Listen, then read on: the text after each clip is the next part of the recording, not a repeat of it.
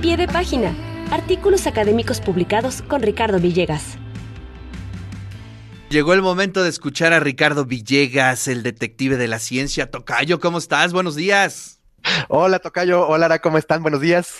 Hola, Ricardo. Oye, pues a ver, cuéntanos, ¿cómo te fue en tus indagaciones esta semana? ¿Qué descubriste?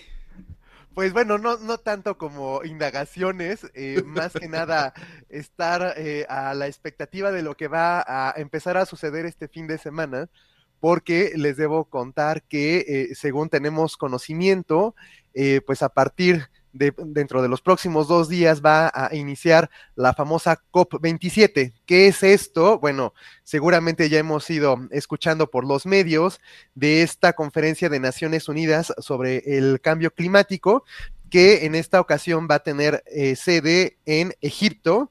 Y bueno, eh, esta eh, conferencia es particularmente esperada porque sabemos que se reúnen los representantes de los gobiernos para platicar acerca de, bueno, pues cuáles han sido los avances respecto a los compromisos asumidos en la reunión COP26 de noviembre del año pasado que tuvo lugar allá en Glasgow. Y bueno, eh, en particular eh, debemos decir que los, perdón. Alza las manos, alza las manos, este detective, por favor, ¿no? Está este eh, Ricardo Villegas. ¿Ya todo bien? todo mejor. Muchas gracias. Ahí, ahí, vamos, ahí vamos, ahí vamos. Gracias, gracias. Mira, aquí como la chica que está saliendo en pantalla, tengo que poner las manos en alto.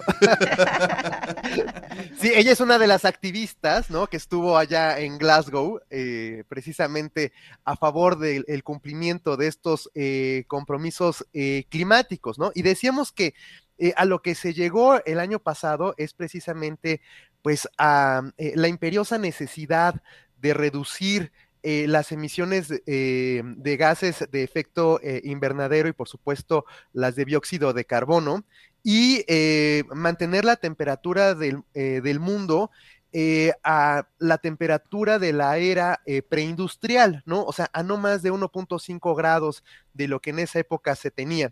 Y entonces, em, bueno, eso es lo que se acordó allá en, Glasgow e, el año pasado pero eh, lo que estamos viendo en este 2022 es una nueva realidad.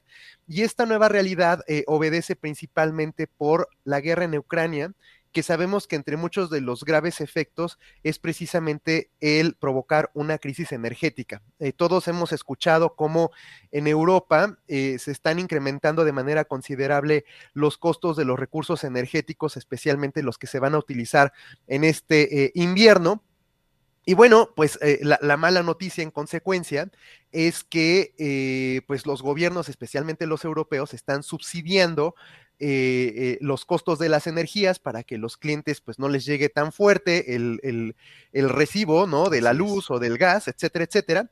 Pero realmente lo que va a suceder es que estos clientes finales están pagando costos irreales, ¿no? O sea, costos subsidiados. Nuestro caso es la gasolina, ¿no? literalmente, ¿no? Entonces, pues el trancazo va a venir muy fuerte cuando los gobiernos ya no puedan seguir subsidiando los costos de estos eh, recursos energéticos y pues va a impactar directamente en los bolsillos de los, de los clientes. Y bueno, dicho sea de paso, los subsidios a lo largo del 2021 a nivel mundial han ido eh, sumándose de manera eh, considerable, o sea, prácticamente se dice que ya se ha duplicado, o sea, ya se ha sumado en dos ocasiones a lo largo de este año los, los subsidios para estas energías. Pero bueno, no todo es malo, también hay buenas noticias. Eh, por ejemplo, dentro de las buenas noticias está que eh, más países se han ido sumando a eh, nuevos compromisos para reducir estas emisiones de gases de efecto invernadero a partir de mejorar sus plantas productivas o porque algunos países como los de Europa o inclusive Estados Unidos han incentivado a la industria para eh, utilizar energías renovables, energías eh, limpias, ¿no? Entonces creo que también hay, buenas noticias. Ahora, eh, el foco de esta COP27 está en función de los problemas que hemos visto a lo largo de este 2022. Y en particular los científicos están llamando la atención a lo que sucedió mm, recientemente en septiembre en Pakistán, porque, eh, bueno, cayeron eh, lluvias monzónicas, eh, pero en cantidades muy superiores a las que de por sí ya representa una lluvia monzónica. Y esto causó desafortunadamente la muerte de más de 1.700 personas y por supuesto pérdidas considerables en términos económicos. Entonces, em, aquí resulta ser, y esto es algo que yo no había ubicado en, mi radar, es que eh, muchos países eh, subdesarrollados eh, llevan por lo menos una década pidiéndole a los países desarrollados que les apoyen económicamente ante los efectos del cambio climático. Y acá uno podría preguntarse, ¿y cuál es la relación o el vínculo de que un país, por ejemplo, como Pakistán, le quiera cobrar el efecto de las lluvias monzónicas a Estados Unidos? Bueno, muy sencillo Sabemos que los países subdesarrollados son principalmente los proveedores de recursos naturales que se exportan a los países industrializados para ser eh, transformados ya en productos finales.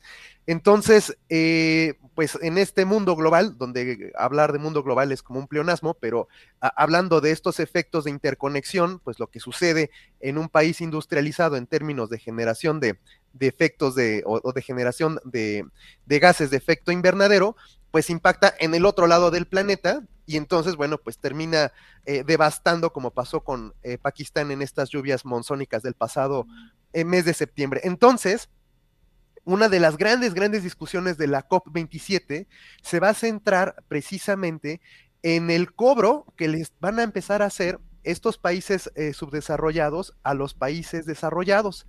Eh, y bueno, claro que todavía no se tiene eh, muy claro cómo es que va a proceder ese, ese cobro, ¿no? Si va a ser como una renta anual o, algo por el estilo. Pero lo cierto es que los países desarrollados pues no quieren eh, firmar un cheque en blanco, ¿no? A favor de los países subdesarrollados, porque pues al rato pareciera ser que cualquier situación anómala que suceda en un país subdesarrollado se la van a cobrar a los desarrollados. Entonces, eh, ahí va a haber eh, un punto de inflexión considerable. Se considera que eh, ese va a ser el, tema principal, ¿no? El tema de los cobros por estas emisiones masivas de los países desarrollados. Y otra cuestión que me parece que también va a ser importante, tiene que ver con, pues, medir precisamente cómo va el, eh, eh, eh, el, avance en términos de la reducción del calentamiento global. Decíamos que el objetivo es mantenerlo a 1.5, pero la verdad es que está bien canijo, ¿no? pues Porque ahí les va.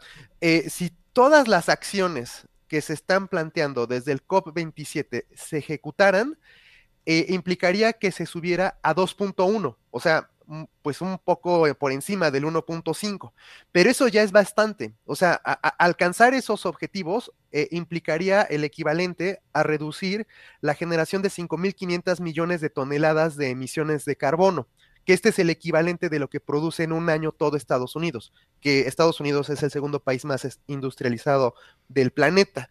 Entonces, eh, la verdad es que hay una serie de científicos que le van dando seguimiento a este tema y dicen que, bueno, Está bien aplicar estos objetivos de la COP26, darle seguimiento en la COP27, pero que si no tomamos acción, pues que para finales de este siglo, que espero yo ya no esté por acá, pero bueno, resulta, resulta que se va a ir al 2.7, ¿no? O sea, eso es un montón.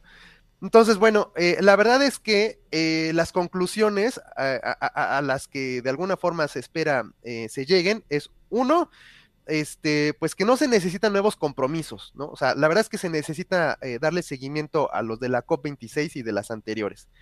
Algo que se les pide a los delegados es que no se entrampen en los procesos administrativos, ¿no? Esta cuestión, por ejemplo, de este, que si se les va a cobrar de los subdesarrollados a los desarrollados, pues que no se claven ahí en la parte administrativa. Pero lo que también es muy, muy importante es que todos los países se deshagan de la generación de energías a partir de combustibles fósiles, ¿no? Entonces, pues ahí está la tarea. No, pues este, ahora sí nos la pusiste difícil, Tocayo, la verdad es que sí es, em, pues tremendo, ¿no? Este, imagínate lo que se construyó que podemos decir en 150 años, ¿no? Todo este arsenal, toda esta maquinaria que ya no la podemos detener, ¿no?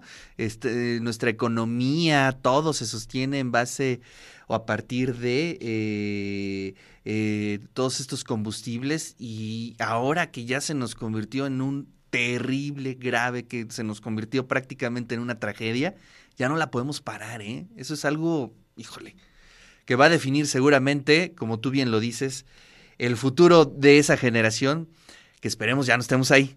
Chancemente. Tal cual, tal cual. Yo creo que eh, han sido muy insistentes desde diferentes foros a que eh, esto ya no es un tema de tomar conciencia. No, este no, no, es de acción de tomar total, acción, ¿no? Tal cual. Y de grandes Entonces- acciones. Sí, sí, sí, sí. Eh, yo creo que los gobiernos como el nuestro, en lugar de andar eh, discutiendo cosas que a lo mejor no son tan relevantes, sí deberíamos eh, estar tomando más conciencia y más acción en estos temas, porque esto no es algo que va a venir, ya lo estamos viviendo, ¿no? Ya ahorita estamos contando el caso de Pakistán, pero también hay un montón de cosas que están pasando en nuestro país que a lo mejor no les estamos, eh, no las ubicamos o no les prestamos atención, pero que sí hay que ser eh, más, más proactivos. Así es. Tocayo, muchísimas gracias. Te mando un fuerte abrazo. Abrazo, hasta pronto.